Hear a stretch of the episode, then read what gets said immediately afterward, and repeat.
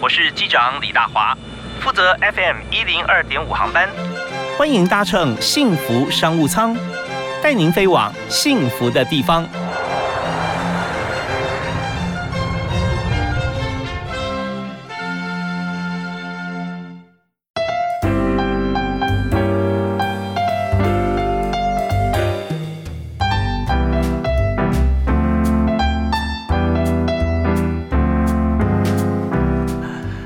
各位亲爱的听众朋友，大家下午好，大家午安，非常欢迎您在每个礼拜一到礼拜五下午的五点到六点准时锁定 FM 一零二点五幸福电台的幸福商务舱，我是主持人李大华。那今天大华为你介绍这家产业啊，是跟每个人都有关系啊，因为每个人都要住房子嘛啊，不管你要。住啊，你要买还是你要租？那在这个地区里面，你要考量很多啦啊，生活机能是不是符合你的需求？交通是不是够便利啊？当然，它影响到房价甚至租金。所以在这边我们就知道说，很多房地产公司啊，就是就是这个呃房仲啊，房仲业，他们有好多的这个方式啊，上他们网站啊，有各种各式各样的一些查询的一些机制。但但是这个我们要全盘来看的时候啊，有时候你要找个网站。尤其是在买房子的时候，哈，买卖的时候，你要怎么样来看呢？才是准确的？呃，各家大概差不多，可是，在都差不多的价格，它就是真的就完全符合吗？有时候也未必啊，所以我们需要一个网站，除了政府实价登录以外，那今天我们介绍一家公司啊，它在公司的这个页面上面啊，它的 interface 界面啊，非常符合使用者的需求。我们经过研究，它里面的数据啊，更加贴近真实。好，我们介绍今天来宾是乐居科技股份有限公司的创办。人李义农，Richard，大家好，我是乐居创办人易农。嗨，易农好啊。对啊，义农，你那当初啊想要创办这家公司啊，因为也是有原因的。然后演而优则导哈，那但你更加深入。你本来是在远雄是在做这个呃幕后数据的嘛？是吧？哎，是那时候做延展式的科长。嘿，嗯，研究发展。嗯，对，我们就是研究方向，一个是总金啊，总金到底接下来方式到底好还是不好？然后再到每个区域的区域市场调查，总经是总体经济嘛？对总对总体经济，因为房地产它是有一个景气循环嘛。那到底现在公司应该要买地，还是要加速销售，还是怎么样？这个是要有一个有一个团队要提一些建议给老板做参考。对对对，所以呃，远雄老板要出手之前，要看过你们的数据啊。哎对，会提供每个月会提供一些数据。所以你做的是一个领先指标吧，就看未来市场，对不对？哎，对对，我们会尽力，就当然这个整个会整个面向都都谈了，包包含政策分析啦，然后还有国外的一些状况，还有一些经济这些通都要谈。OK，好，那我们现在帮这个听众朋友来看一下啊，以未来来讲，台湾房产啊现在怎么样？啊，我自我们自己会分哈，就是说，如果你把它分成初生段，就是现在目前大家都知道初生段、主升段跟末生段嘛。嗯那我们我目前的判断，现在台湾的房市算是在末生段。怎么样？对，嗯，出生段的时候，其实大家不太会买。那个时候就是政府打房结束的时候，那就那时候就会开始。其实台湾的房市很有趣哦，只要政府不打房，房地产都会慢慢的持续稳定的往上往上上发，对对对，往上成长。但是呢，很多时候出生段大家是不敢买的哈。那等到主升段的时候呢，主升段开始，哎，已经开始很多这个预售的成交量都开始放大了哈。嗯，那我们我目前这一波哈，就是从大概二零。一五年的时候，那时候是前一波的那个高峰。二零一四年底，二零一五年，然后呢，后来政府大方之后，它整个下来了，下来了。然后到二零一六那时候是最谷底嘛。那二零一七、二零一八那时候算出生段。OK，二零一九不太有人敢买啊，对，观望。对，那时候是那时候，所以那时候的那个成交量、移转动数，我们移转动数大概都是平均大概是三十万栋。那那时候都是低于三十万栋，就一多久？呃，大概十十几年、二十年，就是三十万栋的话，它的它的它的那个一年一年一年嘛，对对对，一年对每年的一个移移转动。那一七年跟一八年其实都是略小于三十万栋的，嗯，对。那到了二零一九年跟二零二零年，我会把它定义为主升段啦。对，那什么叫主升段？就是成交量放大，价格往上走的时候，这叫主升段。那末升段是什么时候？当政府已经涨到政府觉得哎需要来调控，再再再打一对对对，需要来调控的时候，所以。大家还记得哈，就是二零一六年的时候，那时候是合房地合一税嘛，对，所以到二零二零年，大概这四年期间，其实没有什么大方的政策出来，嗯嗯，对，那这段时间就是房地产最适合买进的时候，哦，对，出生跟主升，对，然后当然这个当当政府开始打房之后，并不是说打房它房价就会立刻下来。我们看前一波的陌生段哦，大概二零一一年就是那个呃奢侈税，奢侈税对奢侈税那时候八月开始后，那一路打打到二零一四年的十二月年底，二零一五年初。才下，所以陌生段其实你不要说陌生段一下就结束，而且那那一段时间喷的也是非常夸张。所以陌生段不见得对房价有绝对的影响。对，并不是说陌生段就要就开始跌了，是陌生段它其实涨势会非常的凶的。嗯，对。那当然还有，这我是觉我是用整个呃台湾的一个方式，但是每个地区还是会有些差别对，不过这样看起来哈，就是说台湾的房市哈，它涨上去之后，就算它开始呃政府开始有些调控啊，对，在进入这个调控完的出生出生的这一部分啊。好像它都是陌生段拉到一个位阶以后，好像是个平台啊。对，你要它下来也不太容易啊。对对对，它就维持，所以台湾房价就是一波一波的往上涨。对，没有看到它说涨到一定的，呃，啪往下跌。对你每每个每年总统大选都会有人谈说要那个 房价房价太高嘛，但是你每过四年之后，我就发现那个选举的文案哈，还是可以再再拿出来用用的。就是你对现况有不满，你觉得房价太高嘛？对，每四年你往前看。下面的四年都比前面的四年还要来得高。OK，所以你现在来看哈，就是现在是处于陌生段。对对对，那当然，你到它什么时候会停？停了也不见得是不好了。对，那当然还有每个区域会每个区域的差别。像这一波其实台北市其实没有什么，不算什么太太，就是双北了，涨幅其实相对是比较比中南部来讲小很多。这些中南部有点补涨的感觉，是吧？啊，那对这这一波涨幅是主力新竹、台中、OK、台南，对，有台积电的地方。这，其实我觉得台湾房市啊，跟地球暖化很像，海平面上升啊，它上升就上升了，因为北极冰都融掉了，所以你要它突然结冰在水水往下降，好像看不到啊。以目前看起来，台湾房市是这样。那呃，你创这个乐居科技哈，当时呃，在远雄你在做像这样子的一个资料分析，是给呃董事会给老板啊啊。董事长来来看，是不是要买地，还是要还要盖房子这样？嗯，那后来呃，你为什么现在又自己出来哈，来开这个乐居科技？到底是你看到哪一个重点哈？你觉得说想要自己创业？那呃，而且在乐居科技的这个呃界面上面，我们看到网站进去啊，它主要能够带给大家什么样的帮助？我们用三十秒钟来讲，给给消费者的协助是什么？好不好？好好。就是说，我们网站哈主要是实价登录的平台。那当然，它比较好用的就是说，你的界面会比较容易清楚，而且我刚刚有说的就是一些资料的校正，就是好用，而且资料校正。那好用，其实导入。地图的一个界面呢，就是说，因为其实房地产是一个很地图，你去去任何一家网站哈，就是他们很多都是用列表方式在呈现。对了，如果说常常我们看到那个实价登录都是一排一排的文字，对，看起来就少了很多感觉。对，没有错。那你在我们网网站上是看到一栋社区多少钱每，那你你就划地图，你就可以看到每栋社区每栋社区多少钱。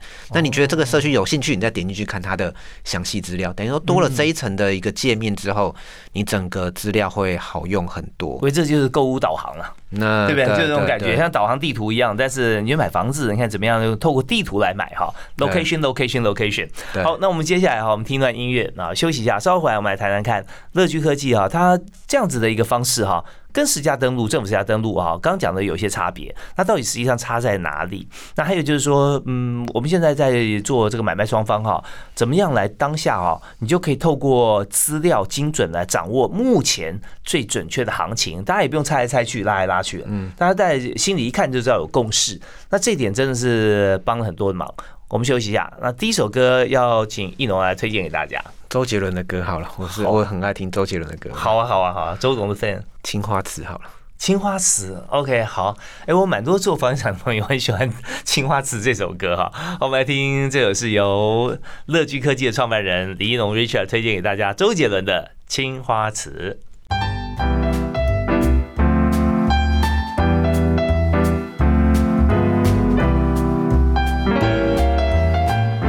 好，刚刚我们听到是周杰伦的《青花瓷》哈，那这首歌就想到说，它它有点，它就是中国风的音乐啊，里面感感觉起来就是很有空间感，因为是时空交错嘛啊，很有空间感。那特别我们今天谈的是房地产啊，会发现说你家要怎么样装潢，有时候仿差效果很。反差很大了啊！就算西式装潢里面可以摆个青花瓷啊，感觉不错。好了，在在装潢是件很很让人兴奋、很喜悦的事情啊！在装潢之前哈，有更大想象空间。你要买房啊，或者说呃，现在几乎你知道买屋这件事情的人生，对对台湾人来讲还是人生大事嘛。是，没错对。那我们今天就特别邀请啊，乐居科技，也就是做民间哈，可以说最完整的十家登录的网站。啊，是对，那呃，在这边的创办人也在我们现场，Richard 啊，李一农。那一农刚才有跟我们讲到说，在你的网站上面啊，你可以用地图来点，点到周边的房屋、单栋的房子或者社区，然后点进去。就可以看到它详细的资料，比如说社区这一百户，一百户里面，其实我不用在第一个界面就让他知道这，你你用政府它是一笔一笔的，所以你这一百笔哦，如果在社区一百户里面有一百笔的交易，它会全部都撒在地图上，然后那个那看起来看起来乱啊，对，密密麻麻的，那那其实你应该做个收收拢嘛，那同而且其实有的时候哈，两个在隔壁的社区其实。虽然说门牌只差了两号，因为它的价格会差很多，这个是常常发现。是，所以，所以你如果说哈没有把它特别做一个归类哈，就是分分类的一个动作的时候，你会觉得说，哎，那个看不出来它的一个规律，怎么有这边哎同同样是中校东路上面，怎么有六十万的，有一百万的，也有二十万的，而且因为还有一些特殊交易，特殊交易要把它拿掉嘛，就是你不应该去用特殊交易来参考这些作为这个行情的一个参考，因为。夫妻移转或是爸爸转给儿子，那个价格都不是一个正常有的行情。你把它全部都揭露，那你在做决策的时候，其实杂讯是很多的。对，意思是说，呃，它呈现出来各种数字，但是没有经过整理啊，对对，user 来讲等于是没有用的嘛啊。对对，那大家可以，大家就是说，呃，各说各话。哎，你看这这边这这户什么时候一瓶多少钱？哎，你看他隔壁一瓶多少钱？但是它情况是不一样的，没有错，没有错。好啊。那在这里哈，我要请教一下呃，Richard，就是说。我们在这个网站上面，那怎么样可以掌握到有效资讯？就是呃，在实价登录政府的网站上面，一笔一笔列出来啊。第一个就视觉上面，它比较比较呆板一点啊，嗯，啊，没有无感呐，比较无感一点哈。呃，那第二个点就是说，你怎么样能够把这些分出去？就是说，特殊交易跟一般交易，让大家看到之后知道说，哎，那一般交易应该是怎么样，而不会被特殊交易去把这个价钱给平均掉。呃，我要说一下，就是说，但我们这边一定要有一些人工的处理啦。其实我们有一组 team 是专门在处理，就是。把这个资料，因为其实你要做数据哦，做数据工作其实最重要的是你要掌握一个叫 clean data 的一个部分，嗯，不然大家数据对，所以要洗过，对，所以除了靠大家会想说，哎，用个下个城市还是什么就可以，那其实没有那么没有那么简单，对，没有那么简单。其实，在城市再怎么处理后，它都会有一些离群值，或者是说它需要特别处理，那一定需要大概城市可以处理掉百分之九十的事情，那剩下十趴，嗯，还是要有人工去实际的去检查，嗯，对对对。那所以说，我们公司会去做这个人。工的一些校正，那因为它备注哈，其实政府备注它有需要一些分类嘛，那分类到底哪一些是我们看完它的文字之后叫特殊交易，它应该被排除。那甚至哈，因为像政府现在有一个问题，就是它把。最高的五趴的价格把它隐藏起来，所以你看那个和平东路那个周杰伦住的那个和平大院，是对他们，你永远看不到。哎，的新闻有报道，可是你去查实价登录永远查不到，因为政府把它隐藏起来了。那政府隐藏逻辑就是说，它高于这整个台北市的平均的最前面的五趴跟最低的五趴把它隐藏起来，但这个。这不是一个正正常的市场价值的，对，回归市场机制的。对你应该是一栋社区哈，这一栋社区如果你都是平均平均成交是五十万，突然有一笔成交一百万、一百五十万，这时候你去隐藏，我觉得这个是比较对的啦。嗯，而不是说因为和平大院大家都知道它的价格就是有超过三百，可能成交超过三百万，他就把它隐藏了。嗯，他觉得。这个是造成市场的恐慌还是什么？我觉得很周杰伦隔壁啊，是要够贵一点 的。对对对，或一一层一户啊，在楼上或楼下啊。那这他最顶楼了。对，OK。所以在这边哈，那大家有个问题啊，疑问就是说，你政府哈，它隐藏起来，那你怎么知道它隐藏？就是说，那你要收集的 data 有多少？呃，它有时候它是上架了又下架，上架了又下架，所以你当你每你有每一次每一次的记录的时候，你就知道说，哎，有些被隐藏起来，有些这个时候，那另外，因为我们自己也自己是本身是业内的人士，我们当然会知道说，那户那个社区到底有没有成交嘛？那有成交，谁嘛？新闻其实都报道，可是你就是查不到，那当然他就是有被隐藏的一些状况。那当查不到的时候，你怎么样透过什么管道去查吗？还是有办法吗？对，有一些还是会有，例如说他们有一些屋主，他或者说他的一些业者，他们会觉得说，哎，这个也应该要有也有登记，那他可能会提供我们一些资料，那我们也可以把它登登录上去。OK，所以我发觉说哈，在这个工作的这个网站上面，它所需要不只是 IT 而已啊，它要许多的关系人脉，还有专业知识。我觉得对产业的理解啦，就是说到底政府他怎么筛这个，他做这个，他你要有些理解，他才会用对产业的理解，然后来来去来去就是调这个城市的部署，才会比较正确，而不是先从 IT 的一个角度，那我们直接哎 IT 统计的一个离群值、离峰值，然后删掉。哎，我觉得你这公司不容易，真不简单哈。就是说，一般的这个数据公司通常对我们讲说，你的你的这个引擎可以的话，哈，够的话，哈，去分析它。那但是你这不止哦，因为以现在十家登录来看，我们看到以刚才哈，Richard 啊，易农他讲这个这样子的一个情况，政府的部分十家登录啊，感觉起来是个非常精美的超市啊，可是它不是一家餐厅啊。你你这些这些营养成分你可以标示出来了啊，菜都新鲜啊，农场在哪里啊？对，履历都有。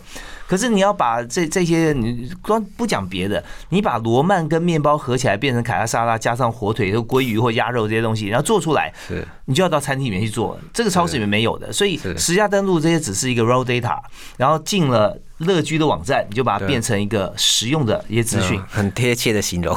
好，那怎么做这些人工智慧之前的工人智慧啊？台湾这么大，这么多房子，你要多少人才才可以做得到啊？我们休息一下，听段音乐回来谈你公司的 know how，好不好？好，马上回来。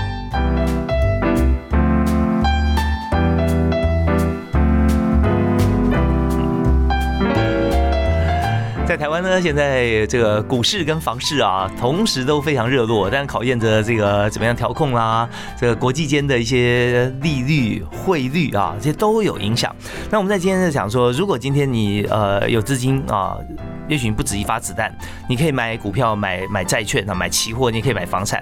但如果今天反过来啊，就是说你资源有限的时候，你想找一个房子啊，呃，但资源很多也是啊，希望找到非常这个呃，就是价格实在啊，也是你所需求的。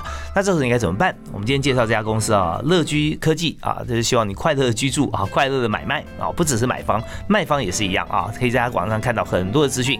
所以请到呃创办人李一农啊在现场，哎，一农好，哎。大家好，我是易农。嘿，是易农。我们刚刚讲到说，哇，你看你的网站啊，把实价登录的资讯啊，只是你的一部分而已啊，你还有更多像上面被遮蔽、下面被遮蔽的这这个百分之五啊。嗯。那还有就是有一些呃，你必须要放很多的资讯在你的网站里面，让它更对更仔细去去查。你怎么怎么样做呢？这公司创办的时候。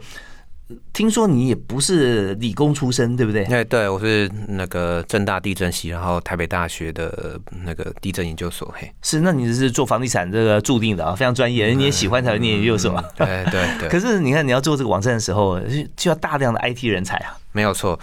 呃，不过我们我觉得啊，IT 有的时候是这样哈。当然，你有时候很多人会说，哎，你在公司啊，RD 有多少人？人家研发对研发，你们研发之处。但我觉得哈。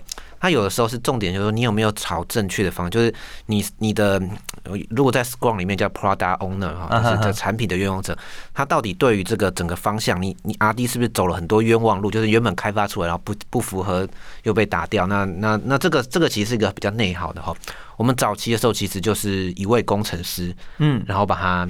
整个全部把它把它弄出来，也是 in house 的。哎，对对对，in house 的一个工程师，那他很厉害啊！了解要知道你的想法。嗯，对，那个就是每天的持续的沟通了。没，那我们那时候设计是外包，然后那个设计外包，然后但是工程是自己。对对对，那时候叫全端，以前大家前端后端，对，以前叫前端工程师、后端工程师，但是新创公司哦，早期几乎应征都是要全端工程师，是全端。对，就是你要前前也要会，后也要会。是是是，对啊。但是这个部分我们知道，这个网页啊，正常设计里面。我们分成三个阶段了，就是企划、设计跟工程嘛，哈。那这个前端工程师哈，其实呃，他非常重要一点就是说，他懂工程，他照理应该属于 IT 部门的，但是他又必须要会设计，甚至了解，甚至可以主导企划的方向啊。那这样的话是最完美的人才。嗯，这。这种在市场上很难找，带设计能力的前端工程师哦，这个哎对对对对，手指数得出来。对啊，因为企划的话可以天马行空啦。可企划如果不的真的不了解工程的能够做到哪里的话，那你这个企划等于就是说。你就只有纸上谈兵啊，所以整个 teamwork 很重要。可是你只有一位嘛，对不对？对对对。那那位就是必须常常跟你沟通，因为你代表 user。嗯，对对，就是等于说我从产业的经验来看，那包含这个整个设计的一个页面，会会会会做一个处理。那我跟设计对完之后，然后跟他再再再对一次。好，对。那你在草创公司初期的时候啊，你认为这个比重方面，到底是这个工程比较重呢？还是业务开发或者 operation 比较重。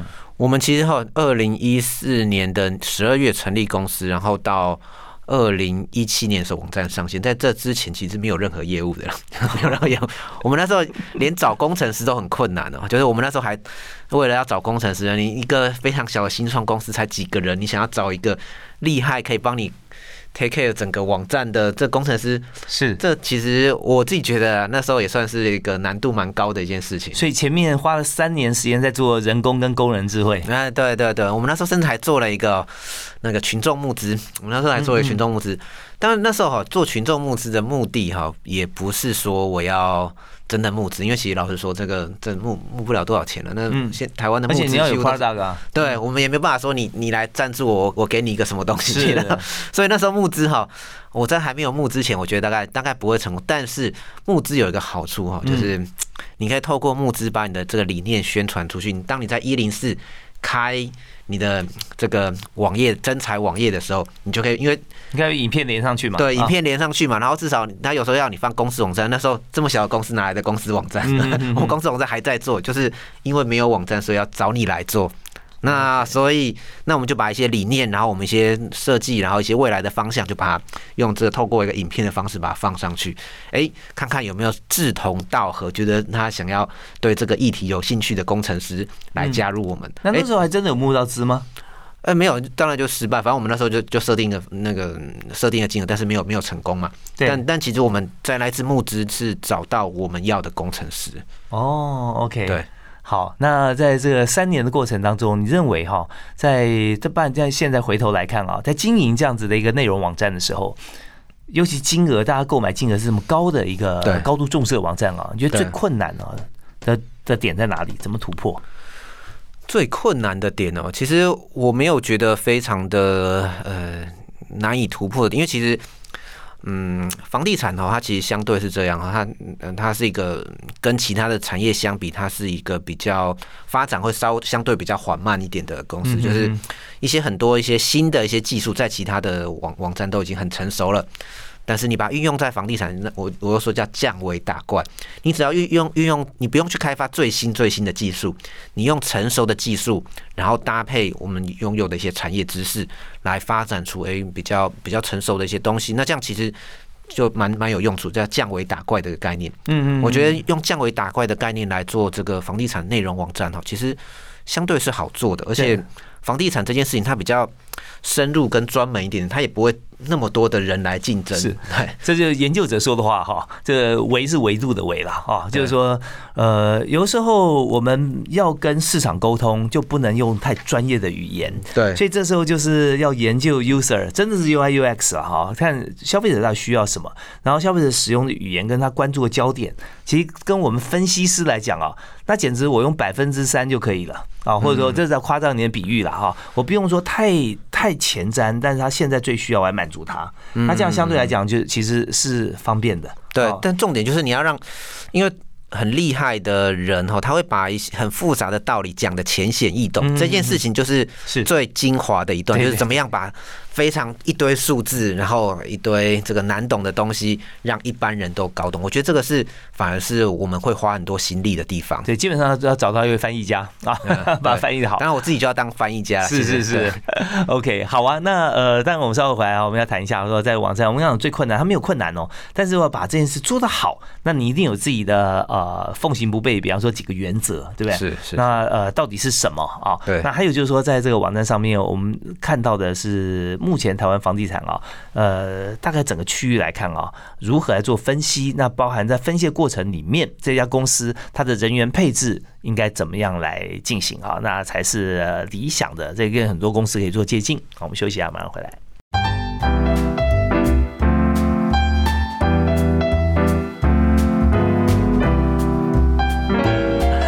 今天我们在谈房地产啊，大家想说买房子啊，不管买不买，上去看一看啊。那尤其你想买的时候，怎么样能够找到你心目中哈，真的觉得说，对这个价钱才是最公道的。那这时候。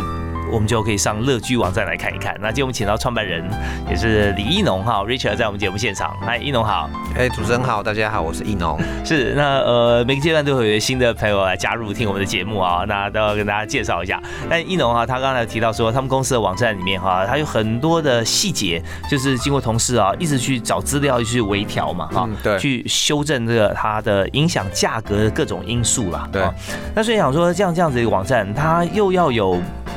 IT 就是说，它的网站的功能要很强大，而且内容又非常的精细哈。那所以说，你要做好哈，你觉得有哪三点是最重要的？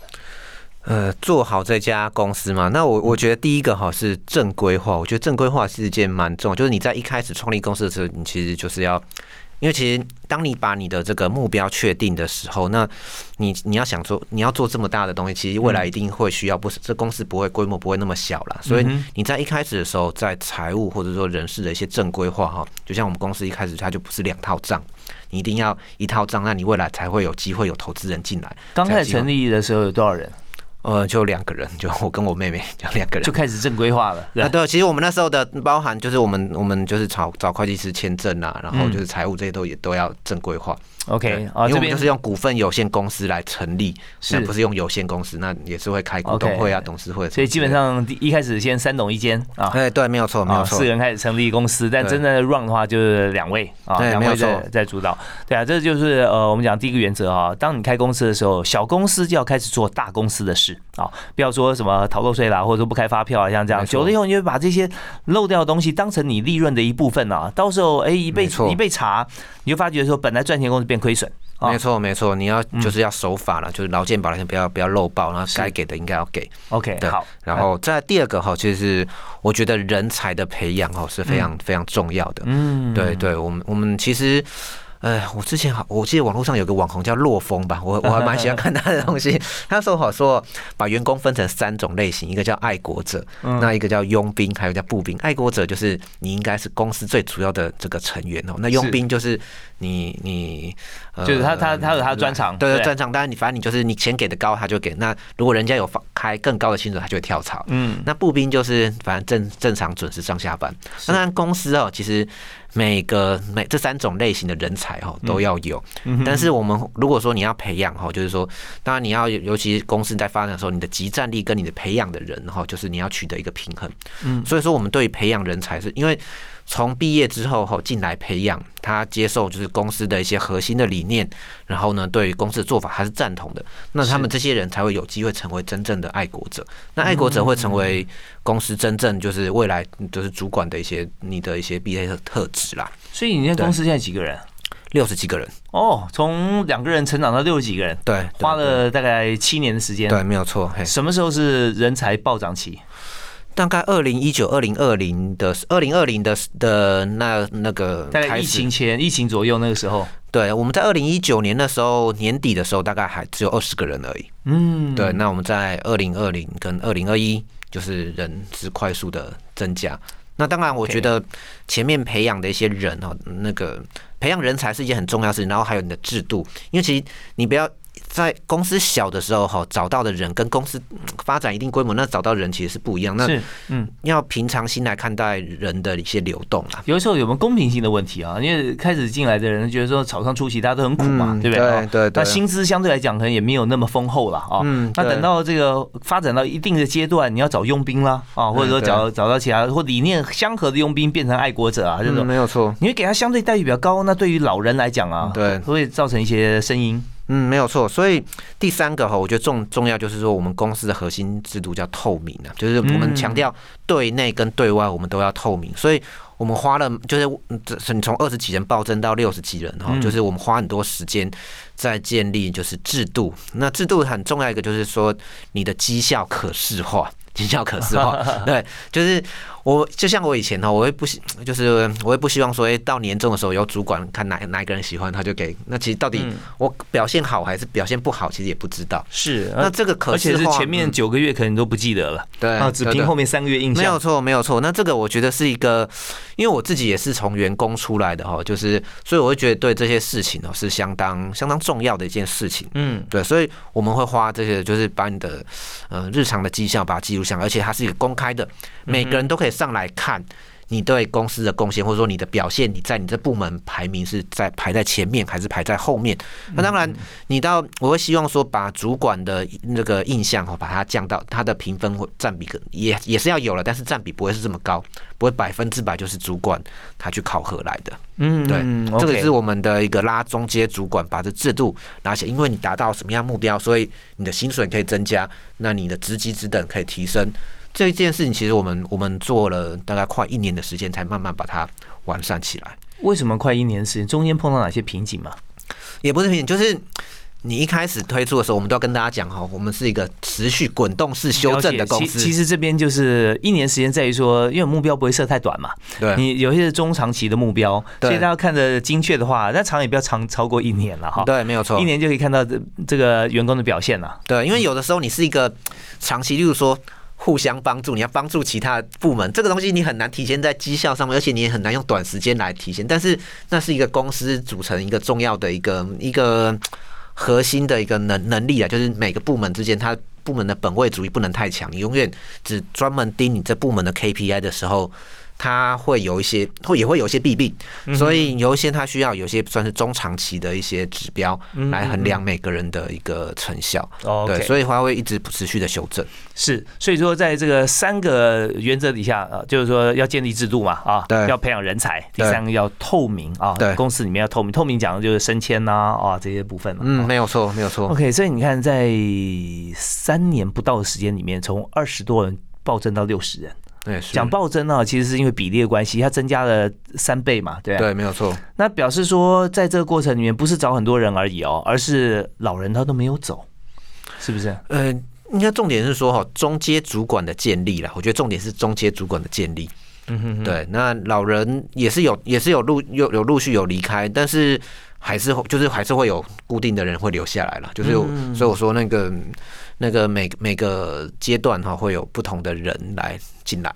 ，OK，这件事情是也不见得是坏事。是是是，那中间主管其实有时候中间主管真的非常重要啊，意思就是说你不能一下见太多高阶主管，你要给这些中间主管有升迁的一些目标嘛，是没有错。好，那到时候因为高阶中阶升高阶那时候门又更窄了一点啦，人数不会那么多啊。但你像像呃银行，它利润很大，像外商银行，它可能百分之三、百分之五叫副总裁，嗯嗯啊，有有这样子一个设置啊。啊，对，福利薪资往上提，那当然我知道说这个易农他们公司一定也是这样啊，希望说能够做很大，但是也代表另外一件事情，人暴增就表示公司业务好，欣欣向荣啊。这两年其实，在房地产方面啊，它是有利润的，呃，是对房地产相关产业啦。那我们稍后回来谈一下，就是说以像内容型的网站啊，我们看到很多啊，包含新闻网站呐啊，包含这些网站。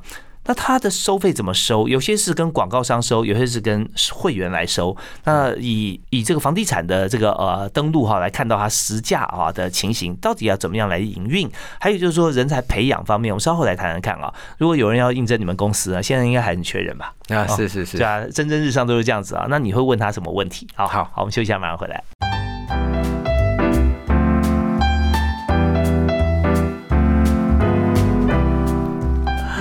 今天时间过得很快，我们谈的是大家每个人都需要的房地产的话题啊。在卖房子或买房子的时候啊，我们就会看怎么样来掌握这些数据。那呃，易农是我们今天特别来宾啊，也是乐居公司的创办人。哎，呃，易农有没有租房子的资讯在上面？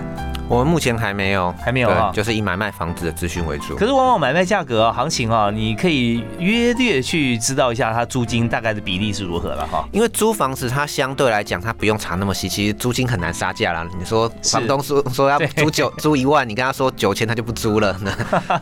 对对对，那当然我们要说在网站在建设过程中啊，有很多要专业是很重要一点，那当然可以衍生很多其他的功能啊，那看阶段性任务啊，是没有错。好，那我们来谈一下，就是说在这个人才培育方面了啊，还有就网站营运方面，这密不可分。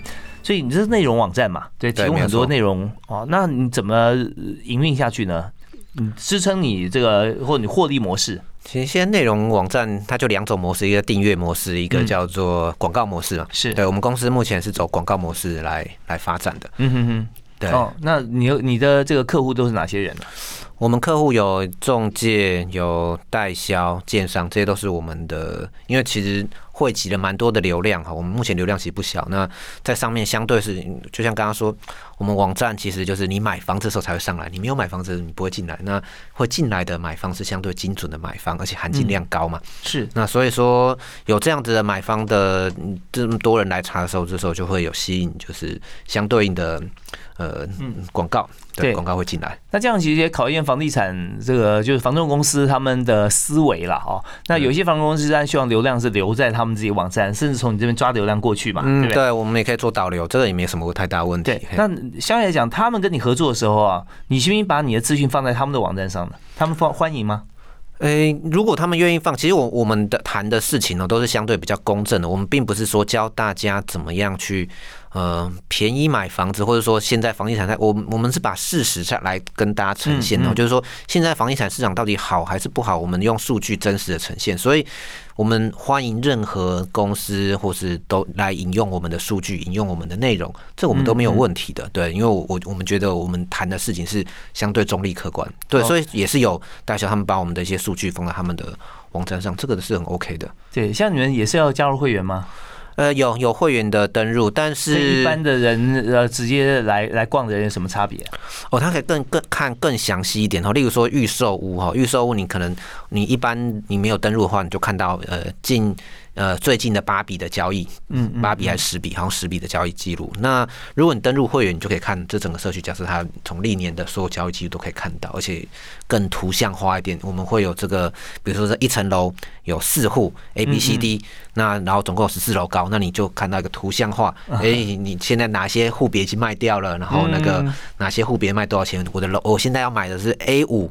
八楼，那 A 五八楼，你看你的前后左右各是卖多少钱？你可以从那个图可以看得很清楚。是，所以你们在建制这个整个网站上面，包含它图像啦啊，或者说里面一些资资讯，甚至有照片嘛，这嗯，对，都要上架。啊，这些都是自己的同事在做这件事。嗯，有一些也是会有，就是市场的一些委外，呃，对他们会应该说他们会主动提供了，因为既然很多时候你做到有流量的时候，其实会大家会愿意把资资料放上来。嗯哼哼哼，我这样想起来其实蛮清楚的，像房地产公司啊，甚至以后建材可能也有吧，是吧？目前还没有，现在都几乎都是跟房屋买卖，然后有装修啦，装修对装修方面相关的啊，装修啦，所以建材可能装修方面比较精巧，或者说一些厨具啊，就是。只要跟房子有关系的，都可能是你的客户。对，是，所以真的很不错。那呃，当然我们在这边也要提到一点，就是说，本身你需要的人才哈，嗯，大概你最需要是哪些？我们最需要一般是工程，其实最需要一定是工程师跟业务这两个，然后再来就是广告的投手投手，然后再试调的人员。那这几个是我们呃以以那甚至包含 PM。这几个都会是我们一直持续在找优秀人才加入的地方。是你刚在前面几段讨访谈中有提到 Scrum Team 嘛？哈，你们也也让那个敏捷式管理嘛？对，没有错，我们导入敏捷蛮蛮久一段时间了。嘿，所以这边这呃 BU 跟 BP 的合作，哈，像呃在 operation operation 方面，后勤单位方面啊，嗯，对，工作是不是也蛮重的？哎，没有错，就是他想办法。我们目前哈内部其实我很要求哈，就是我跟大家讲的观念，就是后勤一切的工作都是要应运这个维系前线，就支援前线而生。应该是这样啊。对对，你不能后勤的本位主义太重，因为你后勤的一些规则制度导致让前线无法接单，所以我们会希望是说，哎。真，因为其实敏捷开发它有一个很重要的就是。回应使用者的需求，就是我们要听听 user 是做什么，那我们去改变我们做法。我们的 user 其实以工程部门来讲，它 user 还有包含我们内部的人员嘛，就是内部。然后你的广告投放，你要去听客户的声音，你包含你的业务嘛，对，你行政人员你要听，就是大家怎么样可以让他做事更便利，可能接单更好接单，这个是一个很重要的事情。是，是。OK，所以在这边我们就知道说，前线打仗呢是用物资，但是你后面给他的子弹是 AK 的啊，那怎么打啊？没办法打。或者说今天你平常都都提供这个呃台湾的这个猪脚饭啊，卤肉饭很好，可是今天下面一批来的全是穆斯林啊，那你想办法啊，那那回应前面的斥候看到的情况，那后面要赶快作业啊。那这个这考验不只是能力，还有心智啊。嗯，对，就是整个大家的心态要做，要要要对，所以我们会。都会有这种 one on one 的这种这种机会，就是大家了了解一下你对公司的看法。对，那像以现在公司来讲哈，但我们要要找工作哈，那嗯会面试是，你会问大家什么问题？其实我们面试哦会问题，当然比较偏向说你前一份工作为什么离职啊？那你怎么样来会更好？这个我觉得比较一般。但其实我们真正哈真正会决定用不用，其实因为我们会做很多的一些测试。是。包括哪些测试哦？第一个是逻辑的测试，我叫你读一篇文章，你跟我讲它的结构重点。有些人看完其实不知所云，这种就没办法。那当场要你先先让他看看完之后再面试。对对对对对对。那还有就是说我叫你弄个议题，整理个懒人包，你有没有办法把复杂的事情变得很简单？这是我们这东西最最重要的核心。嗯，对，你要跟大家讲清楚。那还有最后一个，我们重视逻辑能力哈，就是我们到复试有些职位啦，有些职位会玩桌游。哦，这么有意思。对对对，我们的那个哪些职务？